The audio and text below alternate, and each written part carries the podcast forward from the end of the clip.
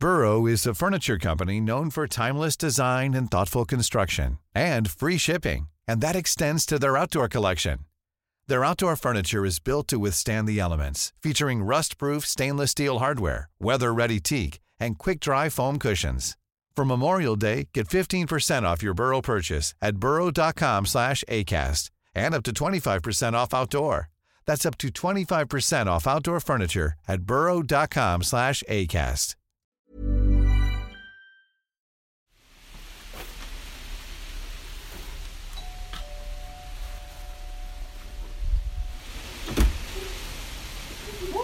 Je suis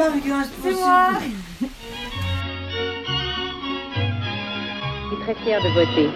Et j'espère que toutes les femmes auront rempli leur devoir. Ressemblez à mes parents? Ah non, pas du tout. Aucune femme ne recourt de détecteur à l'avortement. Il suffit d'écouter les femmes. Moulinex, libère la femme, libère la femme, libère la femme. Bah, qui on va fréquenter? Les grands-mères? Mamie dans les orties est un podcast qui recueille les récits de nos grands-mères. On y écoute des histoires dans l'histoire. Parce qu'il est nécessaire de comprendre d'où l'on vient pour savoir où l'on va. Ici, on écoute les premières qui ont eu le droit de voter, d'avoir un chéquier à leur nom, de divorcer, d'avorter, finalement de vivre de plus en plus librement. Nous sommes Héloïse et Marion, et aujourd'hui nous allons chez Fabienne. Ah ça, la pilule, c'était un bienfait de l'humanité. J'ose le dire haut et dans toutes les langues. On va se mettre sous la bande. Ouais, On sera mieux, ça va Parfait, La rencontre avec Fabienne a eu lieu au début de l'été, dans sa maison de la banlieue parisienne, bordée par un jardin fleuri. Fabienne avait dévalisé la boulangerie du coin et Marion s'est régalée de ses pâtisseries. Installées sous la véranda, elles ont démarré une conversation sans tabou sur la vie de Fabienne. Une vie dans laquelle l'Espagne et les hommes occupent une place à part. Je suis née à Melun, ici à côté là, en 49. Mon père était prof, ils avaient été nommés là. Après-guerre, je suis dans une salle de classe où ils avaient été réfugiés après-guerre, il n'y avait pas de logement.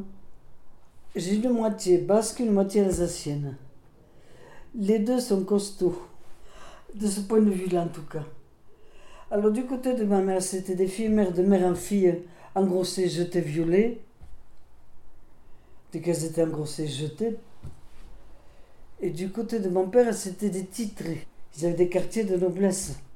Ma mère avait subi trop de violence parce qu'elle était prise pour l'estéo. Tu sais ce que c'est l'estéo? Ça avait été travail obligatoire, on envoyait les jeunes. Un jour, les Allemands sont arrivés en Alsace à la maison. Ils ont dit Toi, tu viens. Elle me dit j'ai- Elle m'a toujours dit J'ai eu le temps de poser la fourchette, c'est tout.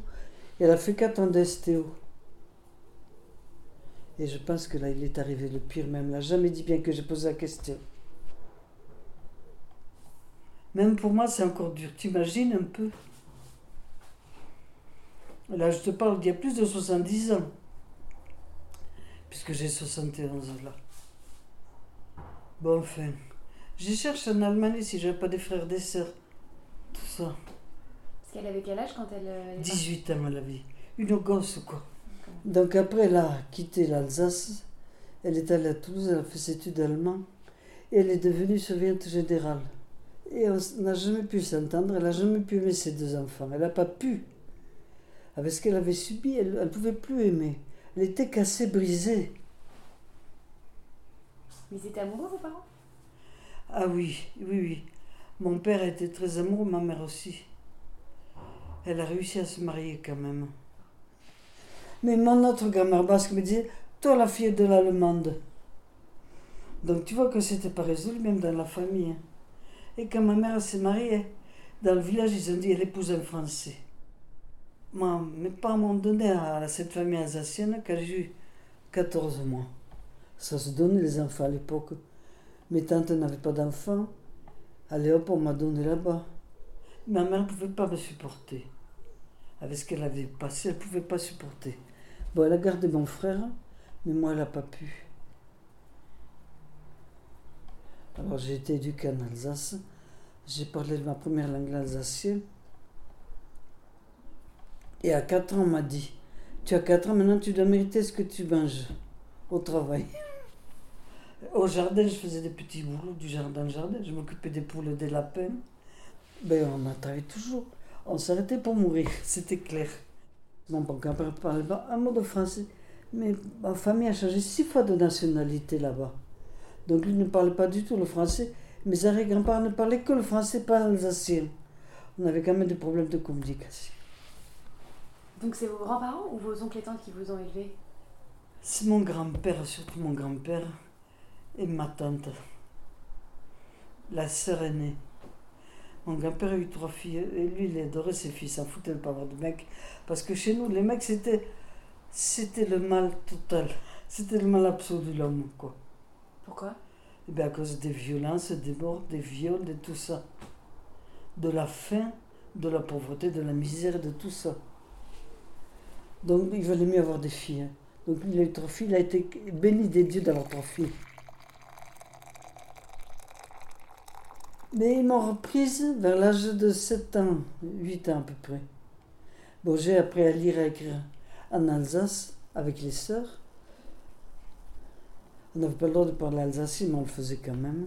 Vous étiez à l'école, dans une école euh, de bonne De, de bonnes sœurs. À côté de la maison, il y avait l'école et l'église. On était dans une classe de l'église. Il n'y avait que moi. Et ma voisine d'en face, qui avait mon âge, avait été aussi abandonnée par sa mère.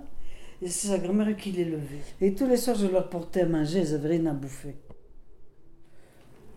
Et mon grand-père était un homme adorable. Heureusement que lui, il a été l'homme de ma vie finalement. Lui, il était cellier. Sais ce que c'est, cellier Il Non. faisait l'armée de chevaux pour les champs ou pour l'armée. Il faisait le cuir des chevaux, quoi. Donc il y avait toujours des chevaux à la maison. Et j'étais pendue aux chevaux tout le temps. Et j'adore mon grand-père. Parce que lui m'aimait sincèrement, vraiment. Moi, j'étais ravie d'apprendre à lire. Dès que j'ai su lire, ça a été fini. Les livres m'ont sauvé la vie. Je ne m'arrêtais plus de lire. Et pourquoi vos parents vous ont repris? Je pense que je manquer un peu mon père quand même. Ma mère avait eu son, son fils, son deuxième enfant. Il y avait aussi, il fallait quand même pas abandonner son enfant, ça se fait pas. Je crois que c'était dans l'ordre plus de l'ordre social que de l'ordre affectif, parce qu'après elle m'a abandonné tout le temps. C'est pour ça que j'étais nomade. Bon, j'ai débarqué dans la vie de mes parents. J'avais un petit frère que je ne savais pas que j'avais un frère. Et lui ne savait pas qu'il y avait une grande sœur. Et je crois qu'il s'en remet toujours pas d'ailleurs. On n'a jamais réussi à s'entendre. Parce qu'il s'est retrouvé du jour au lendemain le petit frère, alors qu'il était le petit prince. Alors ma mère très vite a décidé que je devais foutre le camp de nouveau. Elle était très dure avec moi, très dure et maltraitante. Elle me faisait souffrir physiquement. Alors quand je la croisais dans l'appartement de fonction où on était logé, je la croisais, je faisais Hi maman. Alors évidemment, ça crée l'ambiance. On apprend la méchanceté très jeune et la cruauté. Je faisais que lui renvoyer ce qu'elle me faisait, quoi. Elle pouvait pas, elle pouvait pas. Et je l'ai compris qu'il y a un an seulement. Les choses me sont apparues de façon évidente. J'ai compris ce qui lui est arrivé. Et pourquoi elle pouvait pas aimer, même ses gosses? Et pourquoi j'ai pas pu avoir d'enfants à cause de tout ça? J'ai même pas pu les vouloir. À cause de ce qu'elle a subi et à cause de ce que j'ai subi après. Moi, j'ai pas été violée, mais bon, la maltraitance, ça calme quand même. Je pouvais pas revivre à travers un enfant ce que j'avais vécu psychologiquement. Impossible. Donc, je suis, comme on me disait dans le midi, t'es brègne. C'était une stérile, quoi. C'était sympa. En occitan, ça disait comme ça. T'es brègne. Mais quand même, mon père avait décidé que je être une femme libre. À 8 ans, il m'a appris à conduire la 203 de la famille. Dès que j'ai su lire, j'ai passé mes nuits à lire. Et les livres, ça m'a sauvé la vie. Eh bien, elle m'a mis à l'école là-bas. J'ai appris le français très vite. Et j'étais très bon élève. Après, mes parents me trouvaient con. Ma mère, surtout, elle me disait Mets un pois chiche dans la tête. Mais c'est bon, les pois chiches. Et après, ma mère a décidé que je devais partir. Ça faisait trop qu'elle me voyait. Donc, ils m'ont mis dans une famille espagnole à Burgos, là-bas en Castille. Mais que pour les vacances. Entre-temps, j'apprenais à l'école française. Mais c'était vacances tellement prolongées que j'ai eu le temps d'apprendre l'espagnol, de penser en espagnol et de rêver en espagnol. Ils ont, ils ont commencé à l'âge de 9 ans me mettre en Espagne. Jusqu'à 19 ans, quoi. Mais que pour les vacances. Mais enfin, j'y passais pas que, pas que les grandes vacances. C'était un collègue de mon père qui avait quatre enfants et une fille de mon âge. Donc il fallait absolument que j'apprenne l'espagnol. L'allemand, l'alsacien, le français, ça ne suffisait pas. Donc ils m'ont collé en Castille là-bas. Mon père a été nommé à Toulouse. Et ma mère aussi. Donc on était à l'habiter Toulouse. Mais entre-temps, à 8 ans, comme il m'avait appris à conduire, il me faisait conduire jusqu'à Burgos. Lui s'assied à côté, moi je pilotais la voiture. Mais c'était Espagne franquiste encore. Donc des fois on arrêtait la voiture. Les flics nous arrêtaient.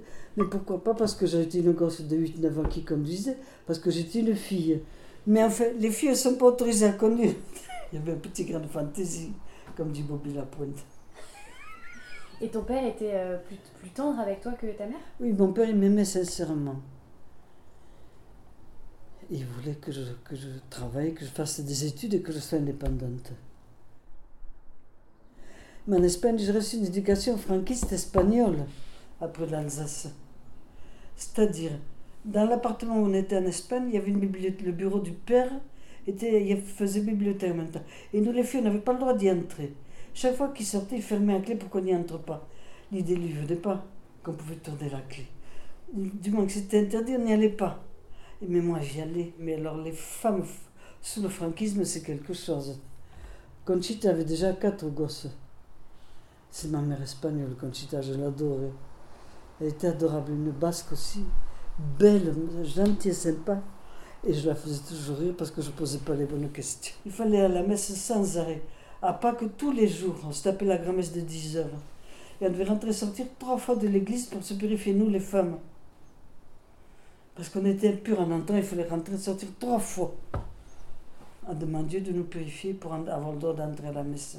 Pourquoi les femmes étaient impures? Et parce qu'on était des femelles.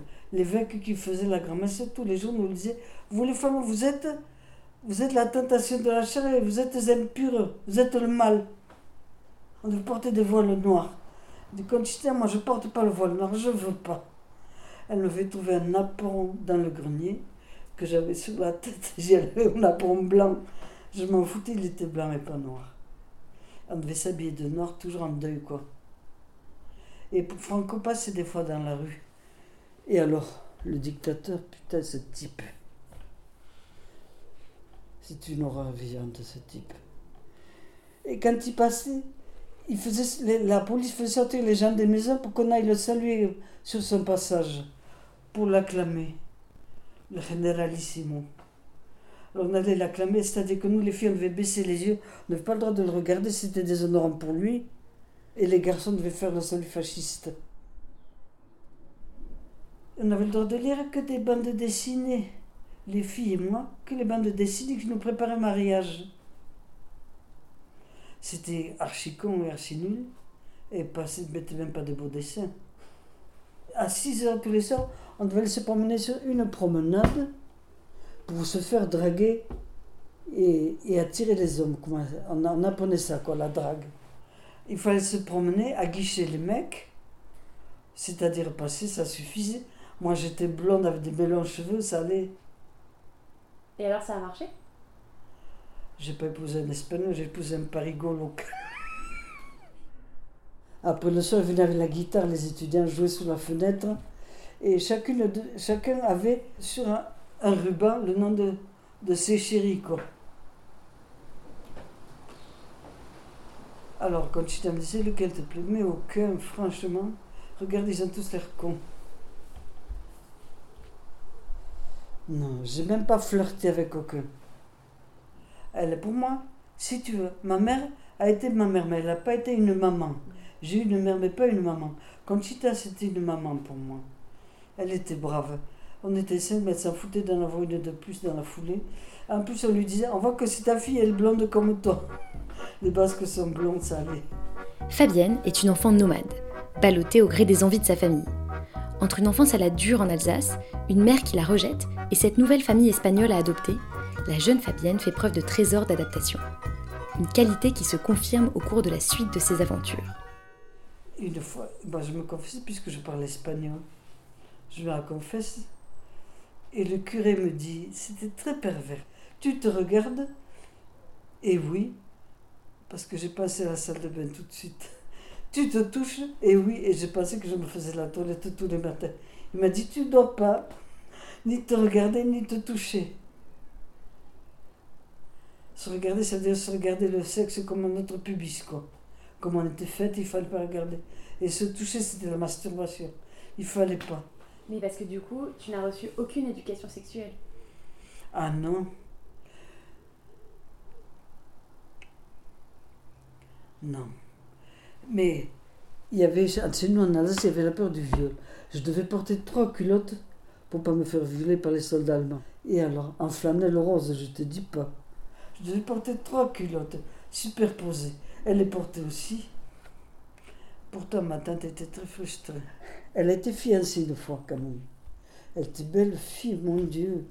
Et là-bas, quand les fiancés étaient conclus, le fiancé apportait ses poules dans notre poulailler. Donc soir, on a vu arriver le, le fiancé qui était d'Italie, immigré italien. Il a mené ses poules dans la, dans la. Il a mis ses poules dans le poulailler. Et là, il a eu l'audace de vouloir embrasser sa fiancée. Il s'est pris une baffe et c'était fini. Il est reparti avec ses poules de suite. Et c'était terminé. Elle n'a plus jamais eu d'homme de sa vie. Et elle me disait, ce qui était très dur pour moi, tu vois, il faut toujours le vérifier dans une famille, tu seras la prochaine. Je lui ai dit, ne compte pas sur moi. Moi, j'ai envie d'avoir un mari et des enfants. Elle dit, mais il faut une vieille fille, tu seras la prochaine. Moi, j'étais celle fois, cette, cette génération, tu seras la prochaine génération. C'était rude quand même. hein. Une fois, j'ai dit à ma mère, comment on fait pour avoir des enfants? Elle m'a dit, c'est rien. L'homme, l'homme met son, sexe dans ton sexe et voilà, tu fais un enfant. C'est tout, ça s'arrête là. Ma mère était nommée Lannemezan. C'était la campagne pour la France, mais profonde. Et les femmes étaient des, des bêtes de sang, quoi. C'est-à-dire que il n'y avait pas de tabou. Il n'y avait pas de tabou pour les hommes. L'homme avait le droit de consommer la première femme qui passe, fut-elle sa fille. Donc elle m'expliquait ça comme ça. Et en me précisant bien, mais tu n'as aucun plaisir de toute façon, tu n'as aucun plaisir. Les curés au Caté nous disaient, vous ne devez pas avoir de plaisir quand vous faites un enfant. Parce que ce qui était précisé, c'était que l'enfant du plaisir était lui-même glauque, quoi. Donc il fallait pas avoir de plaisir en faisant un enfant. Et une fois qu'on a vu l'enfant, on ne devait même plus avoir de relations sexuelles. Et alors comment il va faire le père? Eh bien il va ailleurs de toute façon. Voilà comment j'ai appris la sexualité, moi. C'est-à-dire que c'était lié à la grossesse ou rien, quoi. Le plaisir entre l'homme et la femme est péché. Il n'y avait que cette notion-là qui intervenait. Dans la société civile aussi, pas qu'au catéchisme. Vu le nombre d'enfants que j'ai eu, j'étais bien parti. Même pas le droit de porter le pantalon au lycée à l'époque. On n'y a eu droit qu'après mai 68. Et ma mère était la première à mettre pantalon et à dire merde à tout le monde. Et comme ma tante avait décidé que je devais être vieille fille, elle m'habillait comme une vieille fille. J'avais un tablier qui m'arrivait à mi-mollet, un tablier blouse, tu vois, des chaussures assorties, moins sexy que ça, tu meurs, quoi. Je devais dormir en soutien-gorge et en culotte pour pas me toucher. Les bras par-dessus les draps et les couvertures, pas sous, pas dans le lit, même l'hiver. Et on n'avait pas le chauffage dans la chambre. Tu savais que c'était Il possible y avait l'idée que, mais, mais je ne l'ai pas fait, puisqu'on me l'avait interdit, je ne l'ai pas fait. Et en Espagne, en plus, en Espagne aussi, j'ai appris la cruauté. Mon Dieu. Le dimanche matin, on allait à la grand-messe à 10 heures. En sortant de la grand-messe, on avait le droit d'aller voir les prisonniers, parce qu'il y avait des prisonniers républicains encore à l'époque, qui avaient une espèce de, une espèce de trou dans la terre, et on, était autorisé à les lapider, leur jeter des pierres. parce qu'ils nous regardaient sous les jupes. Alors on leur jetait des pierres après la messe.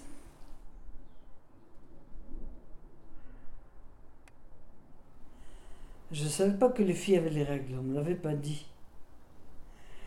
Et une fois, une copine du lycée me dit Tu as tes règles? Je dis Oui, j'ai mes règles dans, le carton, j'ai tout ce qu'il faut pour le cours de dessin de calcul. Mais c'est pas de ça que je parle, mais t'imagines l'ignorance où on était Alors on m'a dit Mais non, c'est pas ça les règles. Elle m'a expliqué. C'est une copine de classe, Josette, qui me l'a expliqué. J'avais quoi, une quinzaine d'années? Eh bien, elles sont venues toutes seules dans ma culotte et ça s'est bien passé. Et ça a été très douloureux. Les premières années, c'était très douloureux. Je ne devais pas aller à l'école pendant trois jours tellement j'avais mal. Au ventre et au rein. Et alors, qu'est-ce qu'on entendait, évidemment? Il lui faut un homme, ça la calmera. Mais on entendait ça comme on menait les vaches au taureau? Alors il faut m'emmener au taureau, moi aussi. Mais c'était dur. Et je me rappelle que ma mère me dit Lave-toi bien, les femmes sont sales. Et pourquoi elles sont sales, les femmes? Parce que c'est leur nature d'être sales.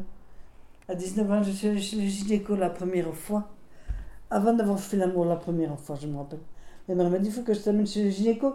Je sens que ça va venir. C'est-à-dire tu vas être dépucelé, quoi comment on disait les choses, t'imagines? Ça va venir. Ça, c'était tout. Mais c'était toujours dans un registre de saleté, tu vois. Et de danger de grossesse.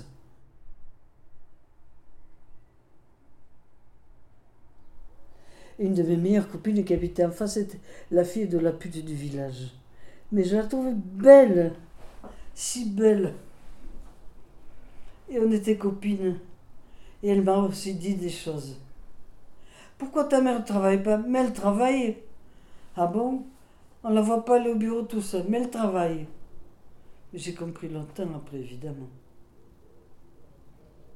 On apprenait comme ça petit bout par petit bout. Mais rien n'était dit.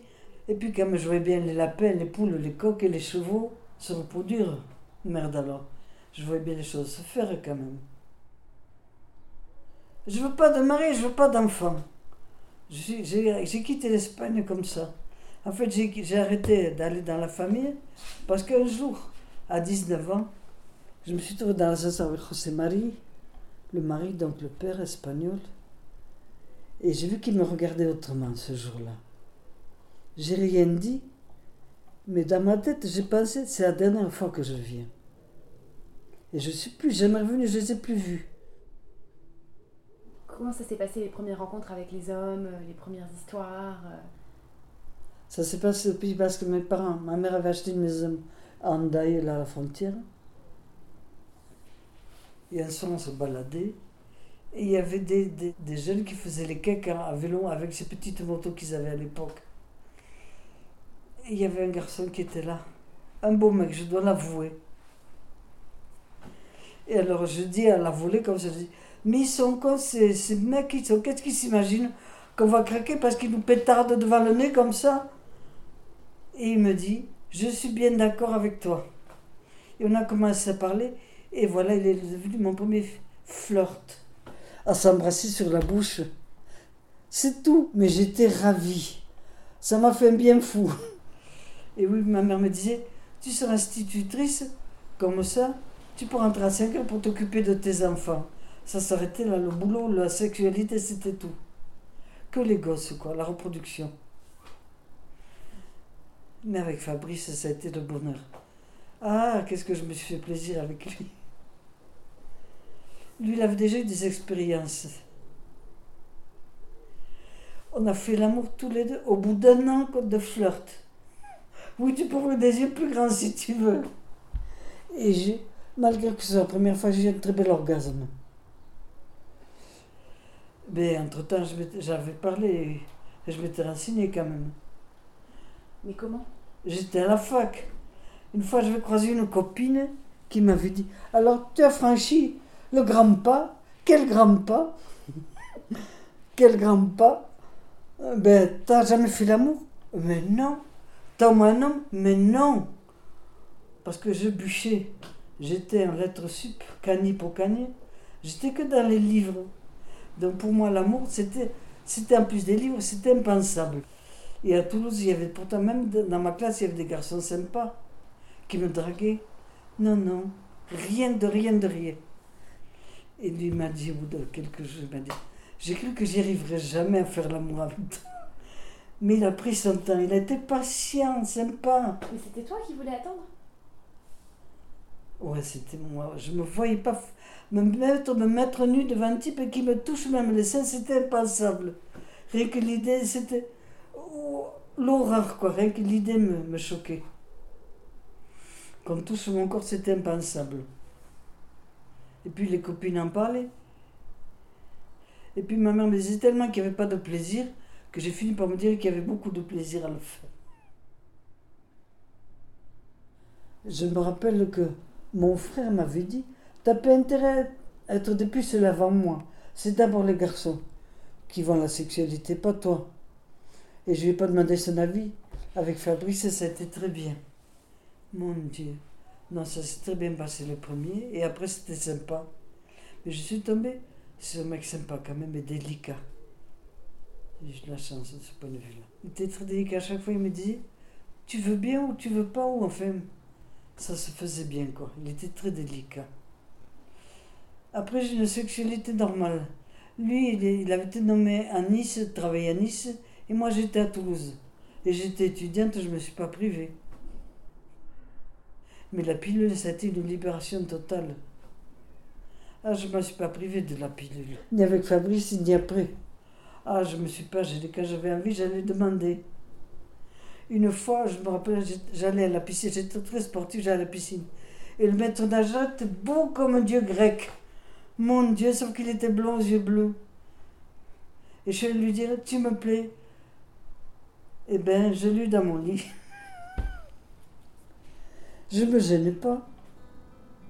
J'ai eu une sexualité normale, je dirais. Vu que j'étais pas mariée, c'était les rencontres au gré des rencontres, quoi. Mais je me suis jamais gênée. Fabienne est libre, quel que soit le cadre quelles que soient les contraintes qui lui sont imposées, elle apprend par elle-même et s'affranchit des obstacles. D'une épreuve à l'autre, son caractère se dessine et on découvre une femme au sacré tempérament. Bon, mais j'ai eu mon bac et je suis allée en fac. Après le bac, je suis allée en Hippocagne et en Cagne. J'ai fait trois ans de lettres sup. Mais je ne pouvais pas être reçue à normal parce que j'avais trop de difficultés à la maison à régler parce que mon père voulait prendre le relais après, puisque, puisque j'étais soi-disant facile. Mais puisque je faisais l'amour, pourquoi pas avec lui, comme il me disait. Et il m'a dit Tu m'aimes Et j'ai dit Je t'aime puisque tu es mon père. Et moi aussi je t'aime. Alors pourquoi on ne fait pas l'amour? Parce que tu es mon père. Et là je me suis évanouie. Mais oui. Heureusement que j'ai vu Fabrice avant qui m'avait mis les choses bien et que je savais que l'interdit ça existait quand même. Je ne l'ai dit à personne.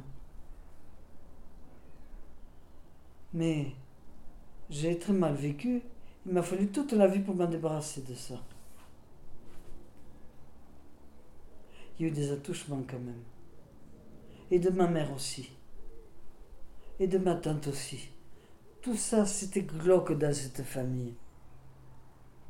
Ça se faisait. Ce n'était pas interdit et c'était autorisé. Les femmes étaient perverties par les guerres. Et après, tout était permis possible, sauf le plaisir. Ça, c'était l'interdit majeur. Le plaisir dans la sexualité. Après mes études de lettres, mes parents m'ont dit, comme j'arrivais pas à, intégrer un normal sup, à cause de mon père qui me, qui perturbait beaucoup, j'ai dit, j'ai été prof d'espagnol. Parce que j'avais fait mes études d'espagnol parallèlement à normal sup, là, aux classes prépa. J'ai eu ma maîtrise, donc j'ai voulu passer le CAPES. Et entre-temps, mes parents m'avaient expédié à Madrid et à Salamanque faire mes études quand même. Parce que Toulouse, c'était pas assez.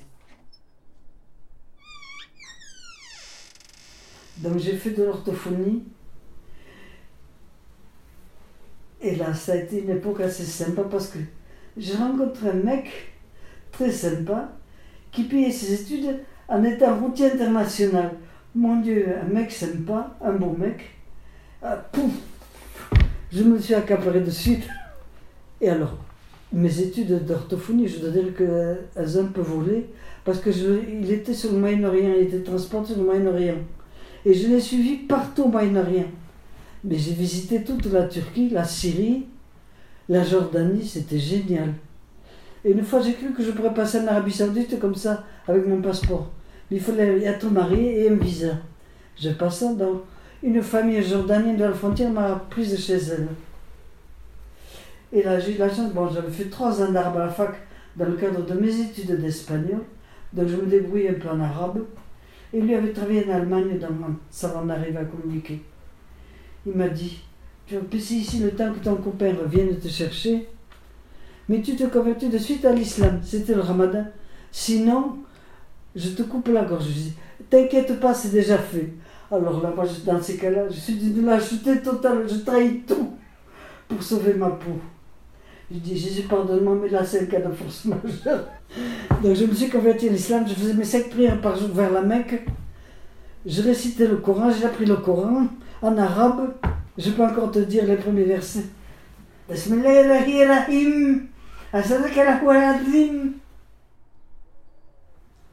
Et j'étais cantonné dans le harem avec les femmes, dans le gynécée. Et je faisais la cuisine. Et surtout, j'ai appris l'arabe il y avait des livres d'arabe, il y avait une petite de déjà un amour de gamine qui m'apprenait l'arabe et qui se tendait de rire à me faire parler arabe.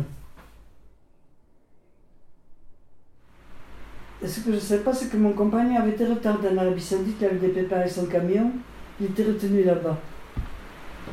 Alors là où j'ai commencé à voir la trouille, c'est qu'une fois, une femme est arrivée avec un, un, gamin, un garçon dans les bras, un petit garçon dans les bras, et m'a engueulé.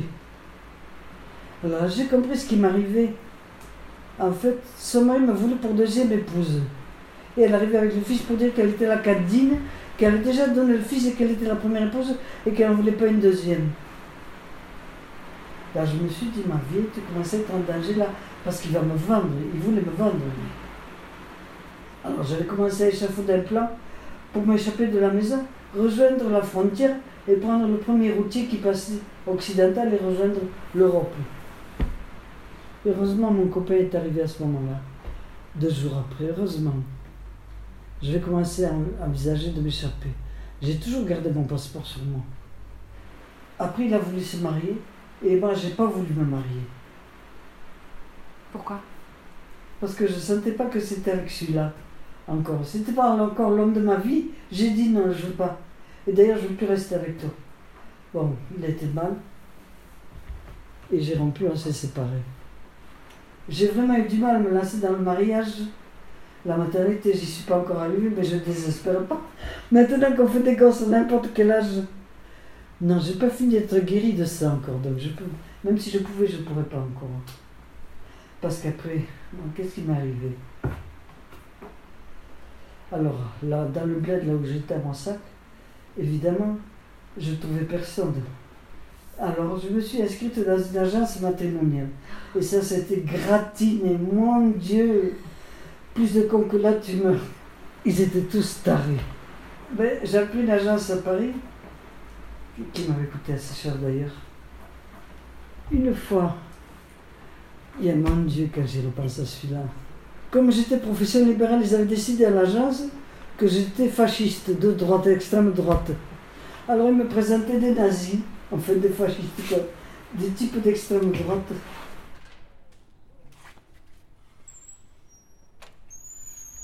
Une fois, il y en a qui m'a donné rendez-vous à Paris, j'y vais.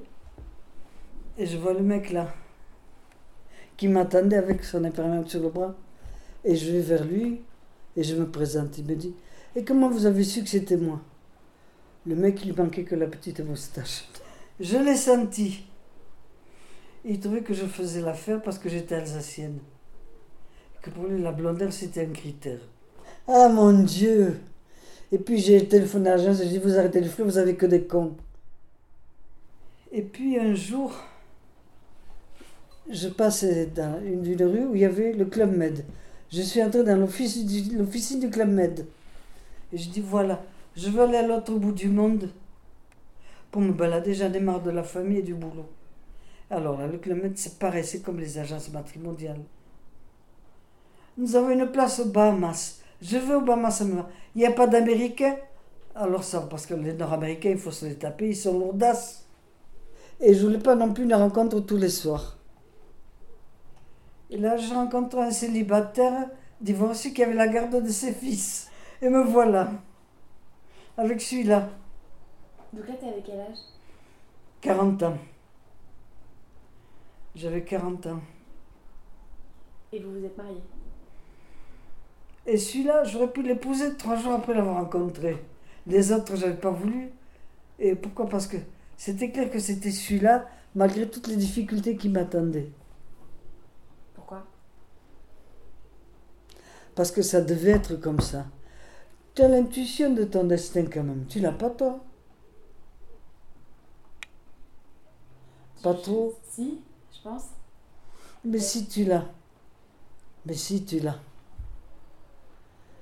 J'ai su que je devais épouser celui-là.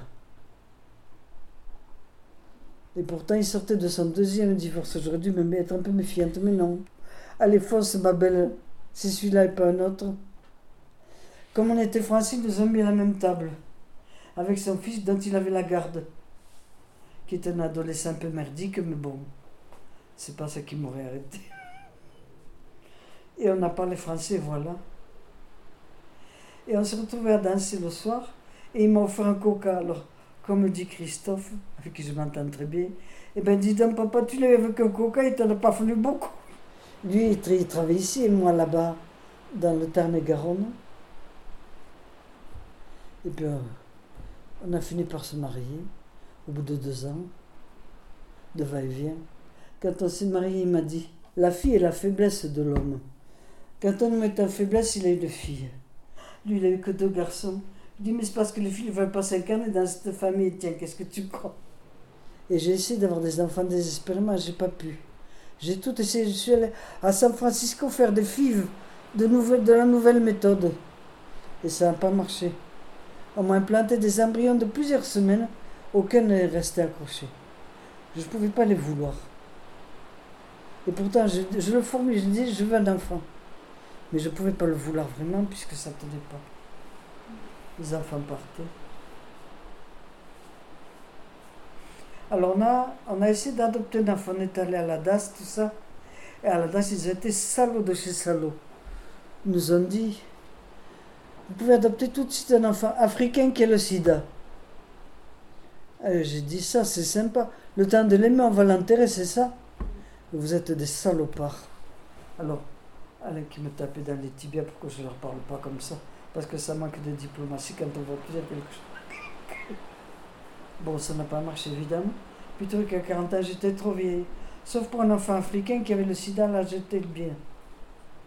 On a essayé aux États-Unis une mère porteuse.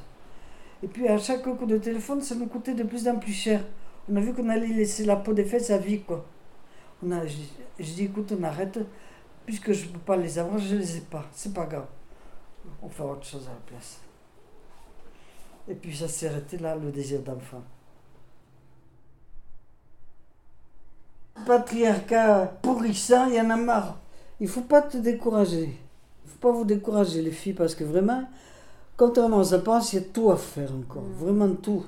Tu sais, ma mère, à mon âge, elle manifestait derrière Gisèle, elle a mis à bas les hommes, vu la liberté. Elle était anti-mec, ma mère. Globalement, oui. Ma mère me disait toujours, il te faut un métier, tu seras indépendante. Ne dépends jamais d'un homme. Mais au bout de quelques années, j'ai eu un double AVC. Et là, j'étais dépendante. Et c'est là que moi, qu'on vit encore dans un patriarcat total. Un patriarcat dégueulasse d'ailleurs. Parce que là, qui m'a envoyé un papier me disant Vous avez droit à une, pension pour handicapés. Votre, pension s'élève à 0,000 points. Et vous n'aurez jamais le droit de retravailler. Voilà ce que j'ai eu de la Sécu. Et j'ai, bon, on a téléphoné. La réponse était Votre mari gagne bien sa vie, vous n'avez pas besoin d'une pension. Si c'est pas du patriarcat, ça c'est quoi? C'est-à-dire, je suis devenue dépendante de mon mari du jour au lendemain. J'ai eu beaucoup de chance, je dirais que j'ai eu de la chance. Parce que comme je voyageais en autostop n'importe où, au pays parce que je faisais du stop quand je voulais aller danser à Saint-Jean-de-Luz, c'était de la folie. J'ai eu de la chance, beaucoup de chance. Et puis avec mon père qui me tournait autour, tu crois que j'ai pas eu de chance? Il n'aurait pas fallu, mais bon. J'ai eu de la chance, ça s'est arrêté là. Avec des parents pervers, une tante perverse, j'ai eu de la chance quand même de ne pas tomber dans cette soupière-là. J'ai quand même été obligée de faire une psychothérapie longue. Enfin, longue de quelques années quand même. Je pense que j'ai quand même payé le prix de tout ça.